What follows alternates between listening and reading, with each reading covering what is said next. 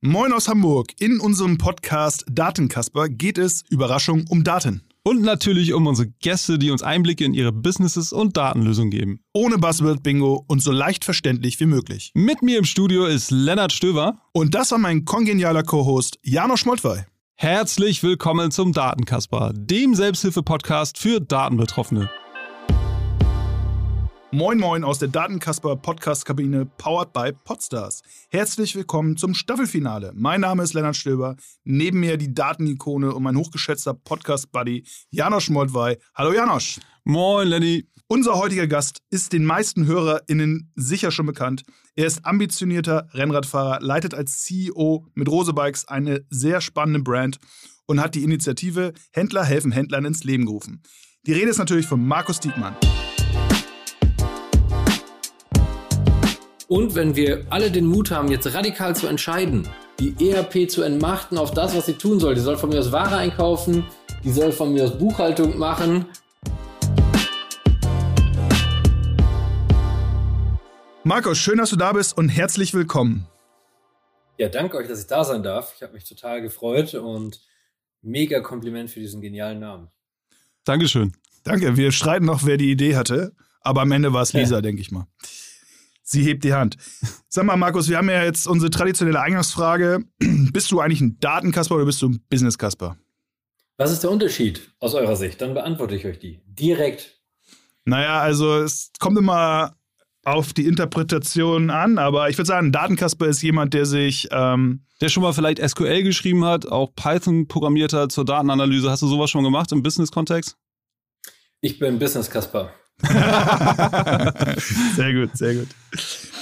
Ähm, wenn man sich so dein LinkedIn-Profil anguckt, ich denke, viele unserer Hörerinnen, das hatte ich auch eben gerade in der Eingang schon gesagt, werden dich kennen, ähm, äh, muss man ziemlich oft auf diesen Button mehr und weitere Erfahrung klicken, bis man an, am Ende deiner Station angekommen ist. Und ich glaube, es macht, wenn du magst, Sinn, dass du unseren Hörern mal so kurz deinen Karriereweg äh, erzählst, damit sie äh, im Kontext verstehen, was du gerade machst. Ja, sehr, sehr gerne. Danke. Und ich entschuldige mich für diese unglaubliche Vielzahl. Das Problem ist, ich bin einfach ein Tausendsasser. Und ich glaube daran, nur wenn man ein möglichst breites Erfahrungsspektrum besitzt, heutzutage, kann man äh, wirklich wissen, was man macht. Aber ich mache, so wild wie es aussieht, und so kann man es dann auch kurz wieder zusammenfassen, eigentlich immer nur Dinge, die aufeinander einzahlen. So bin ich heute Geschäftsführer von Rose Bikes und Gesellschafter von Rose Bikes, einem tollen Fahrradhersteller und Händler aus dem Münsterland bin Advisor Change bei Baby One. Und der Unterschied ist zwischen Baby One und zu Rose Bikes zum Beispiel. Rose Bikes ist ein Online-First Omnichannel-Unternehmen. Das heißt, wir machen 80 Prozent unseres Umsatzes äh, off, äh, online und 20 Prozent online. Und Baby One ist heute noch ein Offline-First-Unternehmen. Es hat nämlich 100 Filialen und macht den größten Umsatzanteil und das in Franchise tatsächlich offline. Somit lerne ich von Baby One, wie in Perfektion Franchise wie in Perfektion äh, Offline-Geschäft geht und Baby One lernt von mir, wie, on, wie Online First geht. Also auch da ein Fair Share. Bei B, beim BVB bin ich Advisor Digital noch nebenbei. Und Advisor Digital ist mega beim BVB zu sein, denn die lernen extrem viel, wie Handel funktioniert und ich lerne extrem viel von denen, wie Sport-Merchandising geht. Wieder Win-Win-Situation. Und dann bin ich noch zum Beispiel Beirat Gartenmöbel.de, ein absolutes pure Online-Startup. Mittlerweile dürfen sie sich nicht mehr Startup nennen, weil sie älter als fünf Jahren sind, äh, fünf Jahre alt sind. Und ja, dort lerne ich natürlich Online Pure Play in Exzellenz und die sind alleine im letzten Jahr um äh, fast 70 Prozent gewachsen und da lerne ich dann auch definitiv rasant. Und das sieht man und die lernen wieder von mir Eigenmarke, Markenaufbau, Handel. Und so ist es alles, was es macht, am Ende immer eins. Ja, und wo ich besonders stolz drauf bin, neben den anderen Tätigkeiten, ist sagen zu dürfen, dass ich natürlich Gründer und Initiator und heute Mitstreiter der ehrenamtlichen Initiative Händler helfen Händlern bin, der sich mittlerweile 4300 Händler angeschlossen haben und wir gemeinsam kämpfen, dem Handel, der Gastronomie und der Bewegung eine Stimme zu geben bei der Politik. Aber nicht nur das, sondern allen Beteiligten auch wieder Optimismus nach dieser Corona-Krise äh, zu schenken und vor allem das, was immer mich angetrieben hat, nämlich Wissen zu teilen, das dort auch zu forcieren. Ja, das mache ich so. Nebenbei bin ich Fahrradfahrer und Papa. Wow, jetzt hast du schon viel Donner rausgenommen. Ja? Ein paar Fragen werden wir jetzt äh, da wiederholen. Aber ich äh, ganz kurz, ich habe eine konkrete. Was macht man als Advisory Change oder Advisor Change bei Baby One konkret? Also die würden zumindest schon mal beantworten, dass er mindestens immer sechs, sieben Tassen Kaffee trinkt, wenn er da ist. äh, Und Schnittchen auch, oder? nein, nein, nein. Wir, wir streiten immer, ob wir Pizza, äh, Pizza oder Bowl bestellen. Das ist immer unsere wöchentliche Diskussion. Oder Burger. So, das ist die eine Sache. Baby One ist natürlich ein unglaublich tolles Unternehmen, äh, traditionsreich. Wilhelm Weischer und Gabi, seine Frau, die haben das aufgebaut. Ursprünglich heute haben die beiden Kinder, Anna und Jan, das übernommen sind seit äh, zwei Jahren oder eineinhalb Jahren Geschäftsführer, äh, Geschäftsführer dort und äh, die treiben beide komplett den Change des Unternehmens. Äh, also die Erfolgsgeschichte da war, erfolgreich in die Zukunft zu tragen. Und was ich mache, ich moderiere den Prozess der Übergabe von den Eltern auf ja die Folgegeneration, das ist das eine. Und ich treibe äh, mit denen gemeinsam als ja ich sag mal als als Sparingspartner für die Geschäftsführung den Change mit Ideenaustausch, mit Erfahrungsaustausch oder halt im Sparing mit Ideen, mit Diskussion über notwendige Maßnahmen für die Zukunft. Und dafür bin ich einmal die Woche dort vor Ort. Spannend, da kommen wir gleich nochmal drauf zurück, würde ich sagen. Ich würde ganz gerne nochmal vielleicht auf deine Rolle bei Rosebikes eingehen. Da bist du CEO und so in meiner Wahrnehmungsbubble ähm, taucht äh, Rosebikes immer so als erfolgreicher Digitalisierungscase auf. Vielleicht kannst du ein bisschen was dazu sagen. Wie bist du zu Rose Bikes gekommen und, und äh, wie kommt es, dass äh, Rose Bikes so in aller Munde zu sein scheint? ja, danke für die Frage. Der, ähm, ich habe mich verliebt in diese Familie Rose, nachdem ich sie einfach kaufen wollte. So, das ist die Geschichte behind the scenes. Ich war damals äh, CDO äh, bei Axel, das ist der zweitgrößte Fahrradhersteller der Welt und börsennotiert und äh, meine anderen Kollegen dort aus der Führung wussten noch nichts davon, aber ich hatte den Geheimplan, statt äh, ein Digital First Unternehmen selber aufzubauen und den Fachhandel dort zu integrieren, kaufe ich einfach Rose und integriere dann die Fachhandelspartner von Axel. So hatte ich mir das vorgestellt und damit Thorsten Rose das nicht sofort merkt, habe ich gedacht und ich ihn nicht sofort damit überfalle, lade ich ihn nach Amerika ein. Wir fahren zusammen auf eine Inspiration Tour, reden darüber über Bikes ähm, und über Business, treffen uns mit Amazon, Google und so weiter und tauschen uns mit anderen aus, trinken Papier zusammen und danach verrate ich ihm meinen Geheimplan. Leider haben wir uns auf dieser Tour so ineinander verliebt, dass ich gedacht habe, ach scheiße, statt das mit Axel äh, zu machen, was ein super Unternehmen ist, aber das in einen Konzern reinzuholen, machen wir es lieber selber und sind einfach das rasante Online-First-Unternehmen. Ja, und so waren wir uns relativ schnell einig, dass ich rüberkommen sollte und wir das gemeinsam machen. So ist das Ganze entstanden. Ja, wirklich spannend. Und ähm, naja, wir sind ja ein Datenpodcast und vielleicht können wir irgendwie yeah. äh, mal so in diese Richtung schwenken. Und wenn wir gerade bei, bei ähm, Rose sind, ähm, dieser ganze Prozess von offline zu online, beziehungsweise Rose warte ja, ist ja ein, äh, kannst du vielleicht noch ein bisschen was zu sagen, wie da so der Chair ist. Aber was spielt da aus deiner Sicht, auch vielleicht jetzt bei Baby One, aus deinen Erfahrungen eines äh, ja, Offline-First, wie du es genannt hast, Unternehmen, inwieweit, inwieweit ist da eine unterschiedliche Wahrnehmung, zum Beispiel in Hinsicht von Daten, in diesen beiden unterschiedlichen Companies? Ja, das das ist übrigens auch eine gute Diskussion.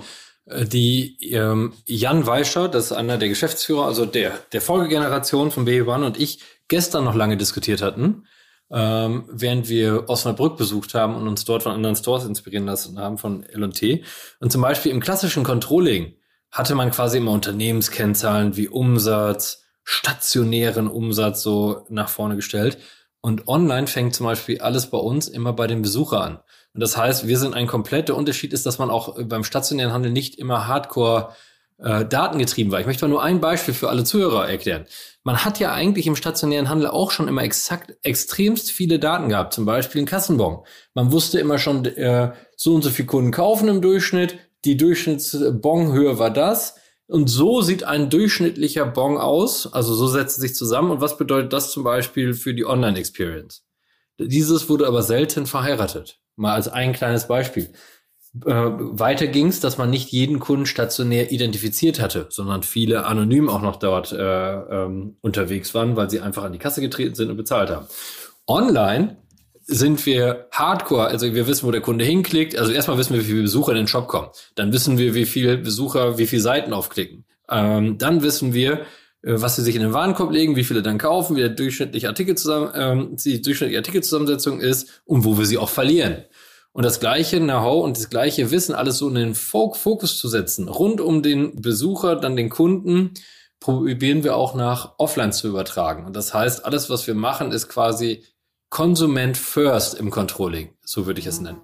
Und das bei maximaler Datengetriebenheit. Und das geht dann so weit weiter, selbst wenn er über Preissuchmaschinen reinkommt, welchen Rohertrag, welchen Rohertrag erzielen wir mit dem Kunden, bei welchem Marketing-Einsatz, äh, was, was können wir dem wiederverkaufen, wie entwickelt sich das, was bedeutet das, wenn wir den Preis nur bei Dynamic Pricing, den wir auch stationär ins Offline-Geschäft einfließen lassen, wenn wir den nur ein Prozent günstiger machen, wie viel Marketing, Spanning sparen wir uns dann und was macht das dann mit der Gesamtspanne? Und wow. all diese Fragen, dieses krasse äh, Digital First Denken und den äh, Fok maximale Fokussierung auf den Endverbraucher probieren wir auch auf die Offline-Welt zu übertragen. Das ist das, was wir jetzt gerade mit Baby One diskutieren. Super spannend. Wie lässt man denn dynamisches Pricing in die Offline-Welt einfließen lassen? Also tauscht man dann als Verkäufer schnell die Preisschilder aus oder? Guck mal, er war noch nie im Laden. Er hat, keine, war selten im hat noch nie digitale Preisschilder gesehen, ey. Das ist ja Wahnsinn. ja, nee, aber wir kommen in der Online, Online für, in der, nee, ich denke gerade an den Fahrradhandel, in dem ich gerade war, wo dicke äh, Offline-Schilder, also nichts digital sozusagen dran war. Wir haben überall, ähm, wir haben überall digitale Preisschilder bei uns. Ah, okay. Und, und das meine ich. Darum sage ich ja auch immer, wir sind ein Online-First Omnichannel-Unternehmen. Und ich glaube mhm. fest daran, dass die ganze Lehre, die alte Lehre, ist immer davon ausgegangen, dass die alte Lehre, ne? Mhm. So, die Handelslehre ist immer davon ausgegangen, dass das Zeitalter der Multi-Channel-Händler äh, jetzt beginnt. Damit ist aber gemeint gewesen, dass man ein, ein veraltetes, häufig nicht mehr ausreichend wettbewerbsfähiges stationäres Konzept auf online überträgt. Das Ergebnis war dann, dass man jetzt plötzlich ein veraltetes, nicht mehr ausreichend wettbewerbsfähiges Konzept hatte, nur jetzt auf zwei Kanälen. Bringt gar nichts. Das heißt, man muss die ganze Logik umdrehen, man muss die ganze Produktpolitik umdrehen, man muss die ganze Preispolitik umdrehen, man muss die ganze Reichweite Service und Organisations-, IT- und Prozesslogik umdrehen und das dann von online, von der Online-Wettbewerbsfähigkeit ausgehend auf die Offline-Welt zu übertragen und dann kann man auch in der Zukunft gute Geschäfte und vor allen Dingen sich hardcore an den Kunden auszurichten. Und das ist diese Denke, die wir unbedingt auch transportieren, intern und auch extern zu allen unseren Geschäftsfreunden. Und gerade so im, im Offline-Handel, hattest du gerade erwähnt, ja, also du hast ja recht, äh, die Leute hatten die Bons, also die Händler, die wussten quasi, äh, was gekauft wird und wann und, äh, und konnten danach ihr Sortiment vielleicht optimieren. Aber der große Knackpunkt war ja und ist doch, denke ich, immer noch die Identifikation des Kunden, oder? Ich meine, das ist halt online relativ einfach, zumindest wenn er sich, äh, wenn er was gekauft hat. Wird immer schwerer jetzt äh, natürlich, ähm, das, solange er anonym ist, ihn zu identifizieren. Aber jetzt, äh, also da, da, da, nähert sich sozusagen die, die Welt ein bisschen der Offline-Welt an, ja, weil durch die neuen äh, Regeln da im, im, in der Cookie-Politik, da käme ich nicht so aus, da müsste äh, Google gleich mal was zu sagen. Aber ganz kurz die Frage zu Ende, die jetzt schon zwei Minuten andauert. Ähm, wie kann man denn jetzt eigentlich online oder wie macht ihr das oder wie macht auch Baby One das oder wenn ihr das noch nicht macht, wie plant ihr das, den Kunden zu identifizieren? Was, welche Incentives gibt er ihnen, äh, außer vielleicht eine Kundenkarte, damit er seine Kontaktdaten da lässt, damit man eben solche KPIs, wie du sie genannt hast, äh, überhaupt messen kann, auch offline? Und das muss ja, das ist eine super Frage, weil die echt spannend ist, weil die reine Kundenkarte verliert, so wie sie gemacht wurde, verliert auch an Stellenwert weil du kriegst sie mittlerweile überall und du kriegst überall deine 1,5, 2, 3 Prozent Rabatt da drauf. Das kann auch nicht mehr die ausreichende Logik sein. Wenn wir jetzt unseren neuen Store, den wir gerade in, wir befinden uns dort gerade in der Eröffnung in Köln. Wir brauchen noch einige Zeit, bis er jetzt ready ist. Ich hoffe zwei Monate noch, dann können wir öffnen. Ähm, und wenn wir, wenn wir da uns die Customer Journey angucken, die beginnt, da kriegen wir einen ganz komplett neuartigen Bodyscanner. Den hat Tim Böker mit ein paar Partnern dort, unser Retail-Chef, sich ausgedacht und eingeführt. Und der wird total, wirklich total cooles Ding. Und dieses Bodyscanning, stellen wir komplett dort in den Mittelpunkt aller Aktivitäten. Das heißt, jeder, und das kannst du aber nur machen, wenn der Endverbraucher, äh, unser, unser Kunde, einen maximalen Vorteil dafür bekommt. Und das bekommt er. Weil wir wissen genau, was seine Schrittlänge ist, was sein Arm, seine Schulterlänge ist. Aber auch, wie sein Körper gebaut ist und wie das perfekte Radtrikot für ihn sein muss, wie die perfekte Radhose oder der Schuh für ihn sein muss nicht nur das Fahrrad. Und all diese Daten werden auch komplett mit seinem Kundenkonto online und offline verheiratet, dass das in den Verkaufsprozess einbezogen werden kann zukünftig, aber auch er von zu Hause diese Daten perfekt verwenden kann. Das heißt, wir optimieren damit nicht nur unsere Retoure, wir optimieren damit zeitgleich unser, unser gesamtes Sortiment, weil wir auch zeitgleich Hersteller von Bekleidung zum Beispiel sind. Und das heißt, während wir alle rätseln, auch im Modehandel, wie eigentlich die perfekte L aussieht oder die perfekte M und die perfekte XL, wissen wir es demnächst, wie der Durchschnittsdeutsche und der Durchschnittsdeutsche Körper gebaut ist. Oder so und äh, das ist spannend. Das ist aber auch wiederum ein extremer Mehrwert. Äh, bis hin, dass ich die Zukunftsvision habe, arbeiten wir auch, dass kein Kunde mehr an der Kasse bezahlen soll. Ich meine, dann hast du eine Stunde ein geiles Einkaufserlebnis mit dem Verkäufer gehabt, der dich berät mit dem Berater an dem Fahrrad. Die beiden Bike-Liebhaber stehen zusammen und dann musst du noch zur Kasse. Das ist doch blöd irgendwie. Ja, Dabei soll alles über dein Kundenkonto gehen und das lösen wir alles auf. Und das sind diese Mehrwerte, die du mitgeben musst. Dann identifiziert er sich immer gerne. Also das heißt wirklich entweder Services, so würde ich es jetzt mal nennen, ja, wo er ja. äh, bereit ist, dann seine Daten also zu geben, oder eben Convenience, indem er halt gar nicht mehr sich an die Kasse anstellen muss, ähm, macht es dann möglich, an seine Daten zu kommen und ja und, und ihm im positiven Sinne quasi das beste äh, Einkaufs- und naja, im Nachgang vielleicht auch Marketingerlebnis zukommen zu lassen. Und lass uns mal ganz ehrlich sein, fast kaum einer meiner Freunde ne, hat mhm. ein Problem, seine Daten zu teilen. Wirklich kaum jemand wenn er einen echten Mehrwert für sich selber dafür bekommt, und das ist zum Beispiel die richtigen Artikel angezeigt zu bekommen. Äh, wir reden ja bis zur Personalisierung des Online-Shops. Wenn du Mountainbike-Fahrer und äh, Fan bist oder wie ich, fahre wirklich wenig Mountainbike. Ich bin so ein Gravel- und Rennradbike-Fahrer. Und äh, ich möchte auch nur Sachen darum angezeigt bekommen. Und ich möchte auch nur die passende Größe angezeigt bekommen. Und dann gebe ich gerne meine Daten her. Und wenn ich einmal den Trust weiß, die machen auch keinen Scheiß mit meinen Daten, dann ist das auch kein Problem. Und gleichzeitig habe ich nur Vorteile dadurch, kein Problem. Bei den meisten weiß ich nur überhaupt nicht, wo ich meine Daten hergeben soll. Ja. Ich wollte mir jetzt kürzlich im Rad, äh, im Rad, ich wollte mir gerade ein Rad im, im, Internet kaufen ja, und ähm, die Lieferzeiten bei so den ganzen großen, äh, äh, ich muss jetzt mehrere nennen, äh, Fahrrad.de und Rose Bikes und äh, Fahrrad XXL und ich, keine Ahnung, wer noch da war ich drauf und die waren in dem Segment, wo ich gesucht habe. Ich habe ein Mountainbike gesucht, weil ich jetzt äh, äh, eine Radtour machen möchte, eine längere, und habe ich nichts gefunden, äh, was sozusagen schnell da war. Liegt wahrscheinlich auch äh, an äh, Corona und äh, an der Evergreen. Da hattest du ja eben gerade im Vorgespräch auch eine lustige Story zu, aber ich will das nicht wieder aufheizen. Ähm, und dann habe ich ähm, habe ich mich. Ganz kurz dazu, Evergreen war das Schiff, was im äh, Suezkanal hängen geblieben ist. Genau, und da, da ist ja. der, genau. Und ähm, da bin ich auf so einen Marktplatz bekommen, Bike Exchange. Ich bin mir relativ sicher, mhm. du kennst den. Mhm. Und äh, ähm, da habe ich dann mein Rad am Ende gekauft bei Kleins Radhaus in der Nähe von Frankfurt. Ja, ich habe mir die mhm. Google-Bilder mal angeguckt. Das war wirklich nur so ein mhm. kleines Ladenstudio.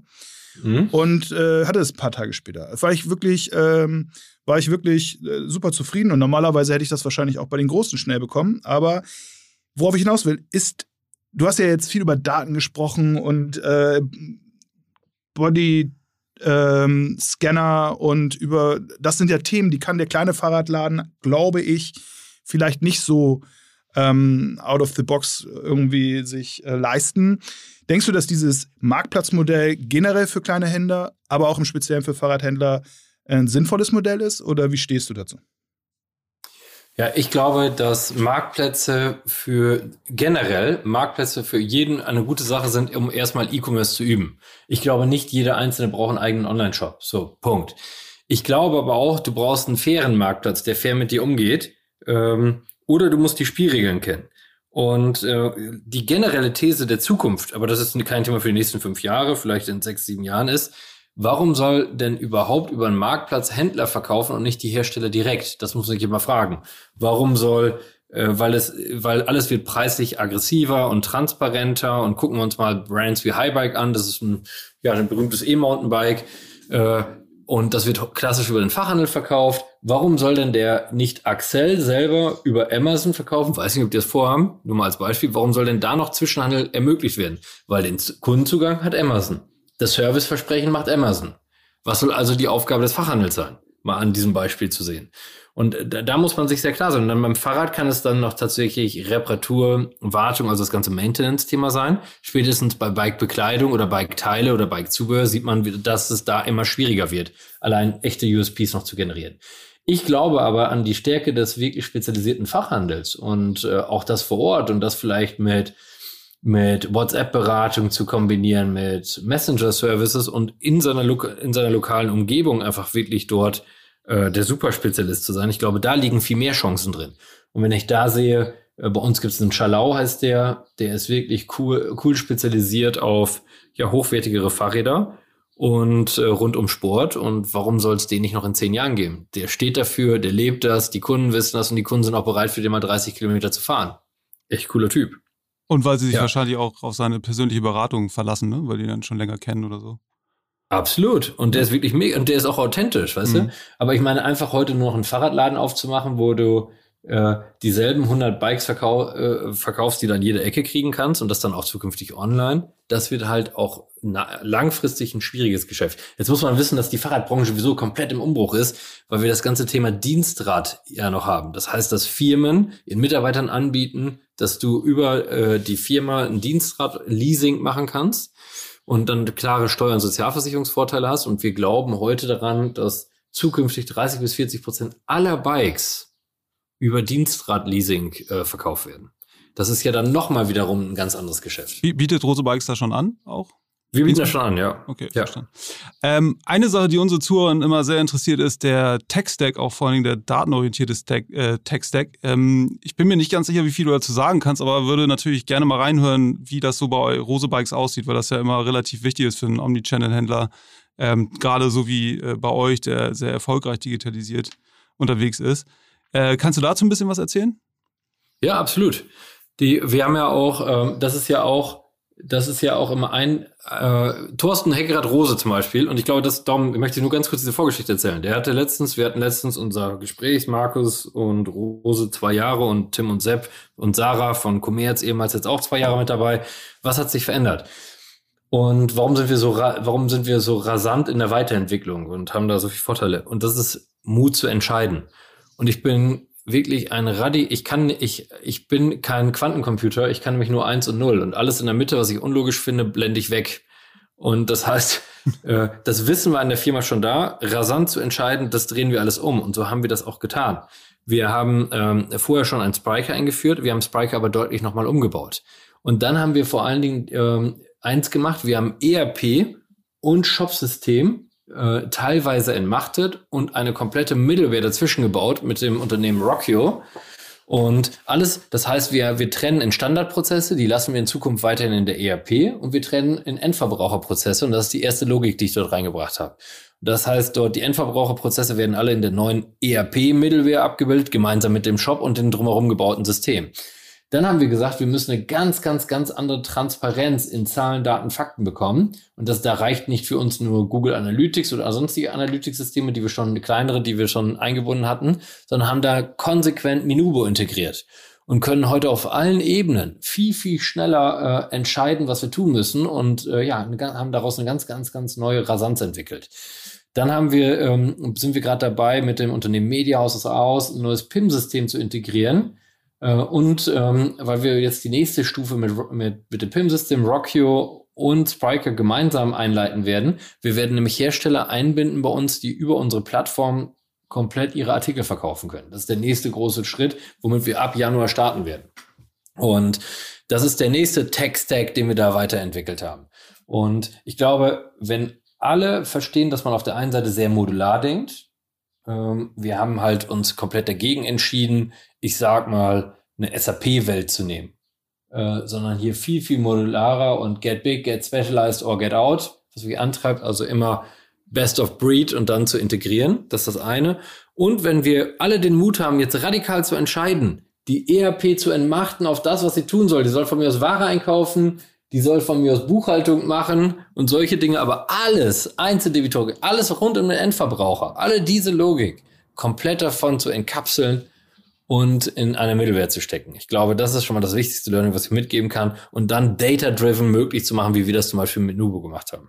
Sehr, sehr, sehr spannend. Vielen Dank für die detaillierte äh, Einführung in euren Text-Stack. Äh, macht sehr viel Sinn, was du dazu erzählt hast. Ähm, generell, was kannst du vielleicht noch ganz kurz was zu konkreten Datenprojekten sagen, die gerade bei Rose Bikes laufen? Ja, wir sind ähm, dieses wirklich maximal äh, Customer First Driven.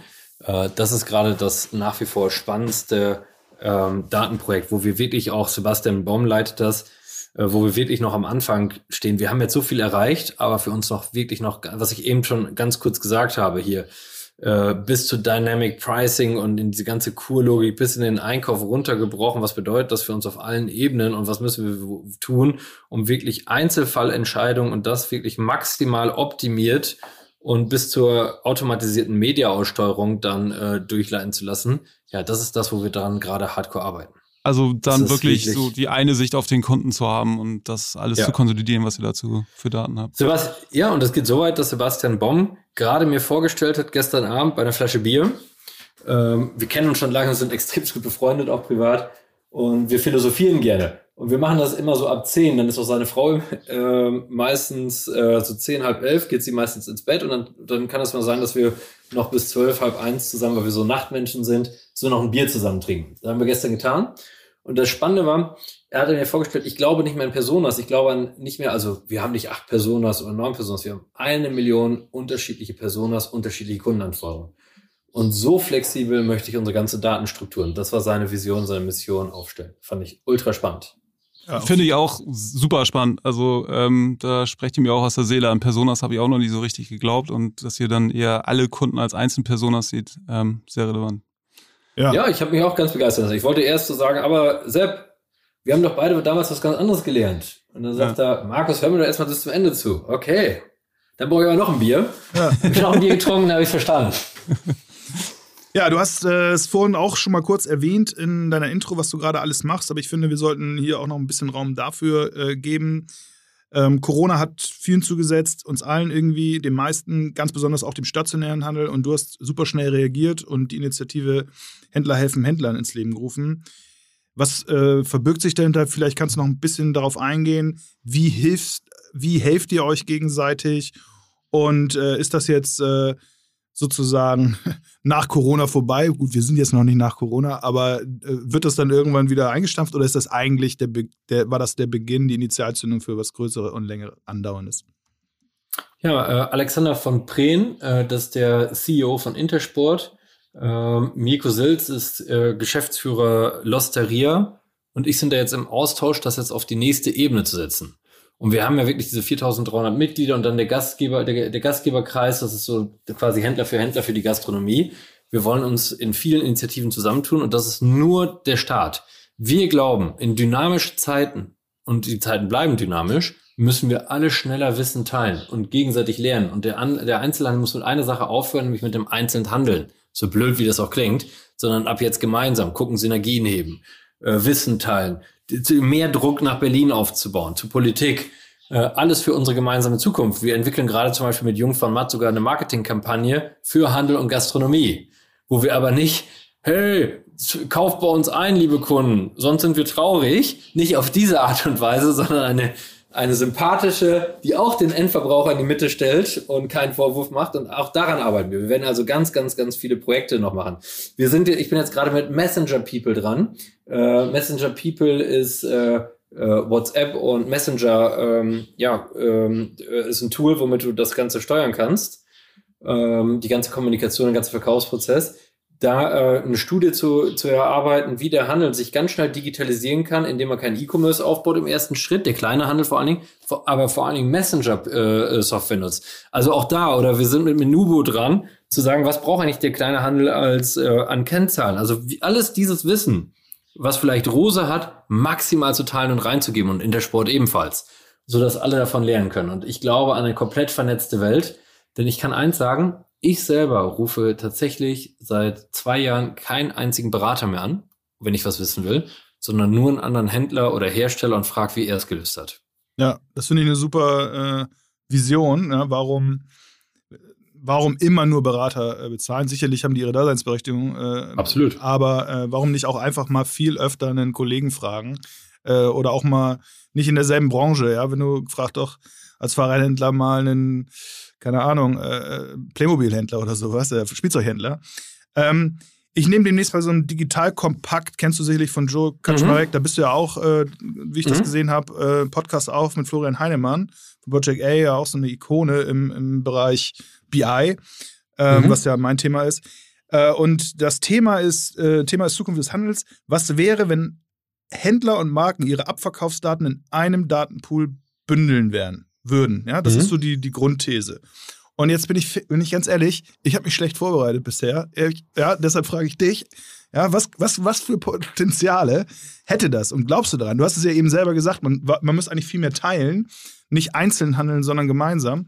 Wenn jetzt alle Fahrradhändler, diese Unabhängigen, diese Radhaus Kleins, ja, wo ich mir mein Rad geholt habe, wenn die jetzt ihre Abverkaufsdaten bündeln würden, wäre das, äh, was könnte daraus entstehen? Das frage ich jetzt nicht nur dich, das frage ich hier auch meinen äh, Datenkasper-Buddy. Ich, ich bin ein bisschen unschlüssig, aber hast du vielleicht eine Idee spontan?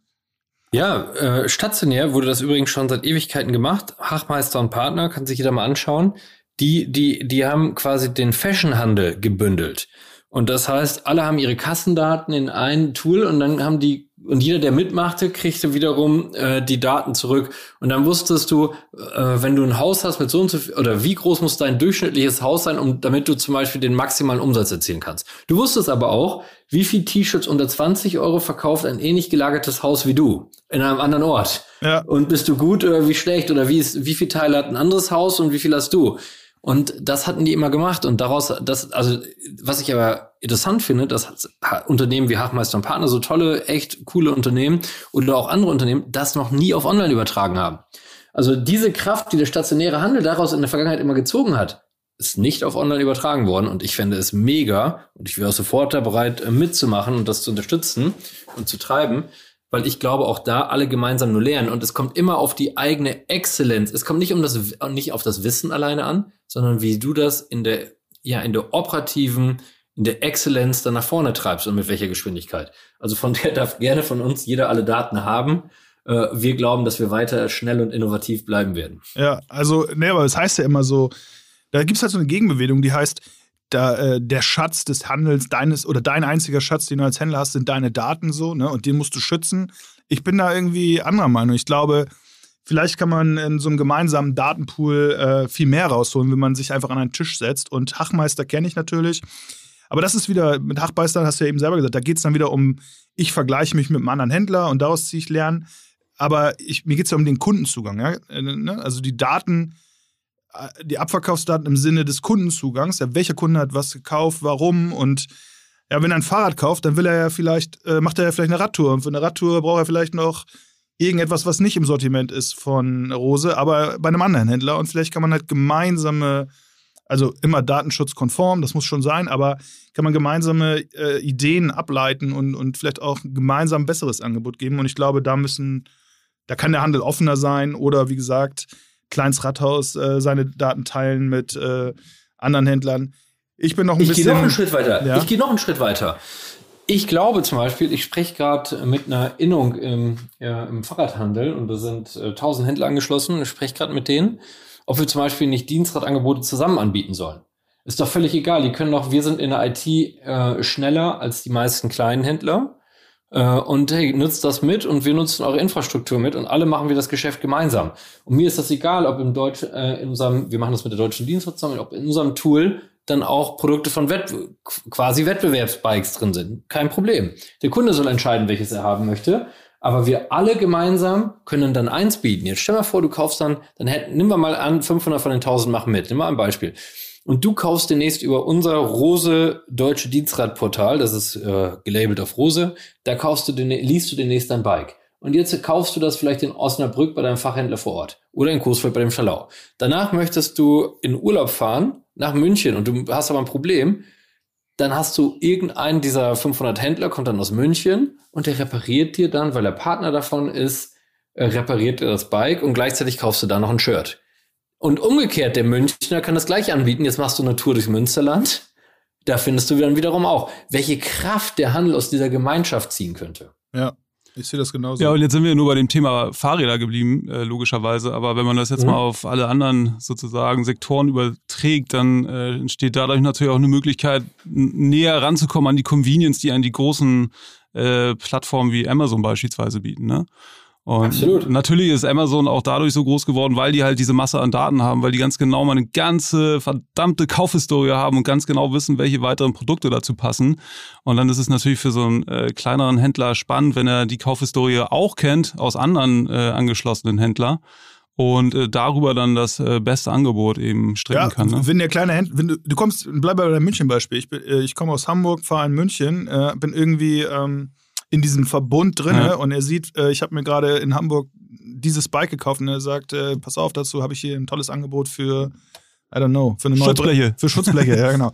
Also wir können das, glaube ich, äh, äh, es ist ein Datenthema, auf jeden Fall. Und äh, sag mir, wenn es losgeht. Ich werde auf jeden Fall mal gucken, was äh, Joel Kaczmarek und, und Florian Heinemann dazu zu sagen haben und was für Ideen die haben. Vor, vorher müssen Ich wir natürlich noch- nochmal über die. noch- ja, sorry, sag du, Markus. Ich, ich möchte noch eins dazu ergänzen, weil das ist das, was die wenigsten dabei immer bei diesem Thema berücksichtigen. Äh, und zwar, wenn heute ist es doch so, dass nehmen wir mal Textil, ne? Dass der stationäre kleinere Fachhändler, der hat immer die Jacke in der falschen Größe da oder in der falschen Farbe. Und der muss heute per Pre-Order, also der muss also quasi schon ein Dreivierteljahr vorher, muss der ordern, welche Artikel der exakt haben will, ohne es genau zu wissen. Stellt euch mal eine Welt vor, wenn ich heute so ein Einkaufsverbund wäre, dann wäre meine größte Vision, die ich hätte, ich verheirate diese ganzen tausend Händler, die ich habe im Fashion-Bereich und ich mache es wie die Apotheken. Und bei mir muss niemand mehr eine Pre-Order im Detail machen, sondern nur sagen, ich kaufe nächstes Jahr für dir, ich verpflichte mich für eine Million Euro Artikel bei dir einzukaufen. Welche Artikel, weiß ich nicht. Aber wenn der Kunde morgens bei mir kommt und ich zeige ihm und sagt, diese Jacke, die habe ich leider nur noch in schwarz und nicht im dunkelblau, das tut mir leid, aber zieh sie mal an, ob die Größe passt, weil über unseren Verbund, wie bei Apotheken, hast du heute Abend, nicht morgen früh, heute Abend, wie bei Apotheken, die Jacke bei dir. Stell dir das mal vor. Und äh, dann wären wir wie Amazon, da müssten wir nur ein paar Zentrallager in Deutschland aufbauen und könnten wirklich massiv punkten. Und dass Also man den dann- Vorteil hat, das vorher anprobieren oder zumindest äh, naja, Absolut. anzuprobieren nicht, aber wenigstens auch mal gesehen zu haben, ne? Ja. Absolut. Naja, also da muss ich, da müssen wir unbedingt nochmal einen Podcast zu machen, weil Ja. Verbundgruppen ist, äh, ist mein Lieblingsthema momentan. Und äh, ja, die Verbundgruppen wollen und äh, können nicht. Ja? Und äh, das liegt teilweise an der, das liegt aus meiner Sicht teilweise an ja, dem, äh, vielleicht auch am Willen des einzelnen Mitglieds, ja, aber da, das wird sich überholen. Viele wollen's, werden es irgendwann machen wollen. Es liegt an ähm, daran, dass äh, war dort noch eine sehr, wie sagt man, fragmentierte ERP-Hersteller-Umgebung hat und dadurch eben das datentechnisch schwer wird. Also da gibt es ein paar Herausforderungen, aber ich glaube, viel zu wenig wird getan, um solche Visionen anzugehen. Und äh, genau, das sollten wir auf jeden Fall machen. Ja, so jetzt haben wir hier so einen ganz wilden Ritt gemacht von A nach B und äh, von Z nach Y, sagt man ja so, ne? Oder? Mhm. ja, doch. Ja, oder? Ja, meine ich doch. So, und ähm, kommen jetzt auch schon langsam wieder hier äh, zum, zum Ende äh, unseres Podcasts. Pass auf, Markus, herzliche Gratulation dann nochmal zum DFB-Pokalgewinn. Ne? Du bist ja, hast ja vorhin Ja. gesagt, bei, bei Dortmund drin, ne? Ähm, Warst du im Stadion? Konnte man da ins Stadion? Nee, ne? Nee, konnte man leider nicht. Äh, hab gerade heute Morgen noch mit äh, Manu geschrieben, der hier neuer, ne? Ja. Der Rosebikes-Fahrer ist. Der, äh, wir haben heute noch gesagt, wie schön das wäre, wenn der einfach mal, weil wir mittlerweile auch privat ganz gut bekannt sind, äh, weil wir gerade ein paar Mal zusammen fahren, wie schön das wäre, wenn man endlich mal wieder zusammen Fußball gucken dürfte. Und heute ist mein Sohn drei Jahre alt geworden. Oh, Oder herzlichen Glückwunsch. Herzlichen Glückwunsch. Tag über. Ja, und äh, der ist ein riesen BVB-Fan. Als äh, Club, der rennt immer im BVB-Trikot rum und ist Fußballer ein riesen Manu-Fan. Und Manu hat ihm heute Morgen versprochen, dass er ihn mal irgendwann mit ins Stadion nimmt. Wow, das äh, erinnert mich an früher, als ich mal äh, neben Winton Rufer, wer ihn noch kennt, bei Werder gewohnt habe und auch Ja. mal äh, mit zum Training durfte. Jetzt nur noch in die zweite Liga. Ist ein ganz bitterer Moment jetzt in dieser Stelle, weil äh, Janosch sich jetzt tierisch freut, äh, dass ich das anbringen musste. Ja, Bist du schön, denn dass du wir Werder, geben- Werder wir- erwähnen wir- musstest. Wir geben aber für Werder alles, denn äh, Tim ist mit denen in den finalen Verhandlungen, dass sie neue Trainingsräder von Rose bekommen. Ja, okay. Also wenn Sie das haben, dann sollte der Wiederaufstieg kein Problem sein. Dann liefert bitte Absolut. nicht, liefert bitte nicht an den HSV, wenn es möglich ist. Aber das ist meine persönliche Meinung. Da werde ich mir jetzt sehr viel Ärger mit einhandeln. Ja? Bist du denn BVB-Fan oder, äh, oder nicht mal das? Doch, ne? Ich bin riesen BVB-Sympathisant seit Jahren und ähm, Er hat nicht Fan gesagt. Ja- wo das schlägt ist denn dein auch- Fanherz? Wenn du mit Manu ist, schon so. Das ist, das ist auch, äh, leider hat die Presse das auch mal einmal aufgezogen, als ich diese, äh, weil ich bin wirklich BVB-Sympathisant und muss eine Sache sagen, ich hasse es, aus dem ersten den ersten zu machen. Ich finde, das kann jeder. Ich liebe es, aus dem zweiten mithelfen zu dürfen, mit dem Team den ersten zu machen. Und darum ganz klar, in der Sache schlägt man jetzt absolut für den BVB. Fußballerisch auch und Basti Kiel und ich tauschen uns da auch öfter drüber aus und großartiger Verein oder Carsten Kramer, mega Menschen. Aber ich muss sagen, ich bin, ja, als Säugling schon als Bayern München-Fan durch meinen Vater aufgezogen worden und habe keine Chance der freien Wahl gehabt. Ja, das nee. kenne ich leider mit dem HSV und ich wünschte mir, es wäre anders gewesen damals, weil man natürlich einiges an Leid durchsteht. Aber als Bayern-Fan ist das ja gar nicht so schlimm, würde ich sagen, oder? Ich würde sagen, ähm, ich finde, ihr müsst wissen, ich habe seit ich 15 bin die Wirtschaftswoche abonniert und war immer ein riesen Wirtschaftsfan und hatte das so in mir und Uli Hoeneß war einer meiner großen Vorbilder, muss ich wirklich sagen, für Management. Ist er heute überhaupt nicht mehr. Und ich finde, Bayern München ist heute für mich das extremste Beispiel von einem nach wie vor sehr erfolgreichen Unternehmen, was aber komplett den Change verpasst. Mhm. Okay, das ist spannend. Also hier gibt es ja auch in dem Podstars-Universum äh, verschiedene Fußball- äh, äh, ähm, Pod Podcasts. Wahrscheinlich werde ich da mal jetzt ein bisschen mich aufschlauen, damit ich da mitreden kann. Ähm, ja, vielleicht sollten wir mal äh, generell so einen Podcast zum Thema Daten beim Fußball machen. Genau. Also, passiert ja auch sehr viel spannender. Wir sollten, genau, das, das Ich möchte da noch mal eins zu sagen. Möchte ja, noch eins zu sagen. Das, lass uns das mal ruhig machen, weil das ist ein mega spannendes Thema, weil ähm, wir selten weltweit, wenn man sich alle Fußballvereine guckt, hat man eigentlich, man hat ein krasses Fanherz, man hat eine Bereitschaft von Fans Daten zu teilen, ein massives aber wir haben keine 360 Grad äh, ja, Durchdringung. Ich möchte mal ein Beispiel sagen. Es gibt kaum einen Verein auf der Welt, wo du das, wo du über den Verein direkt ein Ticket buchen kannst, gleichzeitig aber schon das neueste Trikot, was dann an deinem Platz im Fußballstadion liegt. Ja. Gleichzeitig kannst du da schon die Currywurst bestellen, die vegane, vegetarische oder von mir das fleischige, whatever man möchte, äh, möchte was dann auch an einem Platz geliefert wird und das Bier dazu, nicht möglich. Ja, also ich, ja genau. Und aber ähm, es gibt auch andere coole Cases in dem äh, Datencases im Bereich Fußball. Das ganze Thema Analytics der Spieler. Da gibt es ja Absolut. riesige Markt, äh, riesige, auch sehr erfolgreiche Startups. Also es ist ein ganz cooles Thema und äh, ja, wir sind ja am Ende unserer ersten Staffel. Wir ja. brainstormen, was wir in der nächsten Staffel in den Fokus setzen und vielleicht, ja, vielleicht ist sogar äh, das Thema Sport äh, im, im, und äh, Sport und Daten. Wäre doch eine coole Sache. Und äh, dann rufe ich dich Absolut. an. Mega spannend. Das, und dann machst du mir vielleicht mal eine Intro zu jemandem, der da was zu sagen kann bei Dortmund. Das wäre cool. Ja, mache ich sehr gerne. Sehr gerne. Cool, cool. super. Ähm, sehr, sehr interessant, Markus. Vielen Dank schon mal für deinen Input.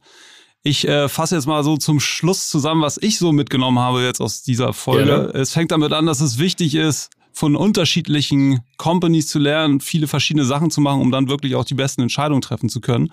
Auch sehr beeindruckend, wie du das siehst. Und dass eine Transformation, eine digitale Transformation eher von online auf offline geht und dass man nicht die althergebrachten Methoden aus dem Offline nehmen sollte und die versuchen irgendwie in digital zu pressen. Und das Ganze natürlich auch nur geht, wenn man wirklich Mut zur Entscheidung hat und auch vor allen Dingen rasant in der Lage ist zu entscheiden. Dafür braucht man die richtigen BI-Tools, die wir ja auch äh, hinlänglich genannt haben. Ich mache hier jetzt keinen Werbeblock für Lenny, aber ich glaube, es ist eindeutig, was ihr da nutzt. Und ähm, auch bezüglich Tech-Stack fand ich sehr interessant, was du gesagt hast. Wenn man größer wird, muss man sich spezialisieren. Get big, get specialized or get out. Auch sehr interessant, was du dazu zu sagen hattest und was ich noch mitgenommen habe, dass Personas eigentlich althergebrachtes, äh, ja, eine althergebrachte Methodik sind, sondern dass man seine ganzen Kunden als jeweils einzelne Persona betrachten sollte und das auch der Schlüssel für den Erfolg von Händlern zukünftig ist, dass sie sich zusammentun und ihre Daten gemeinsam austauschen, um so auch mehr Convenience bieten zu können, um irgendwie gegen Amazon ja, gegenhalten zu können und äh, bestehen zu können. Also sehr positiver Ausblick, finde ich sehr beeindruckt. Vielen lieben Dank für diesen super spannenden Podcast, Markus. Vielen, vielen Dank, Markus. Danke euch auch. Super. Und ein, mein Schlusswort. Ja, fahrt, mehr, fahrt mehr Bike. Fahrt mehr Bike. Auf jeden Fall. Machen wir. Danke dir. Danke dir. Ciao, ciao. Ciao. Das war es wieder und das war die zehnte Folge und damit die letzte Folge unserer ersten Datenkasper-Staffel. Ein Podcast zu starten, wenn gefühlt jeder einen Podcast hat, wirkt erstmal ein bisschen neben der Spur. Aber Janosch und ich fanden, in dem Bereich, der uns betrifft und interessiert, ist noch Platz für einen weiteren. Und es hat riesig Spaß gemacht. Wir haben jedes Mal was gelernt, dank unserer Gäste und dank eures Feedbacks. Was wir auch nicht gedacht hätten, ist, was so ein Podcast für Arbeit macht. Und ohne die Hilfe, vor allem von Lisa, wäre das mal wieder nur eine Bierlaunen-Idee gewesen. Deshalb, dass dieser Podcast existiert, liegt in erster Linie an dir, Lisa. Tausend Dank. Und natürlich bedanken wir uns auch ganz herzlich bei unserem Audio-Producer Chris. So, nun ist aber auch gut. Wir machen jetzt erstmal Pause und überlegen uns, wie wir dieses Format weiter verbessern und neue interessante Themen rund um das Thema Daten aufgreifen können. Wenn ihr Ideen oder Feedback habt, ruft an, schreibt oder schickt einfach eine Brieftaube vorbei. Ihr findet alles zu uns auf datenkasper.ai. Abonniert unseren Podcast auf allen gängigen Podcast-Plattformen, dann verpasst ihr auch nicht den Start der zweiten Staffel. Also, ciao, haut rein, eure Datenkasper Lennart und Janosch. Dieser Podcast wird produziert von Podstars bei OMR.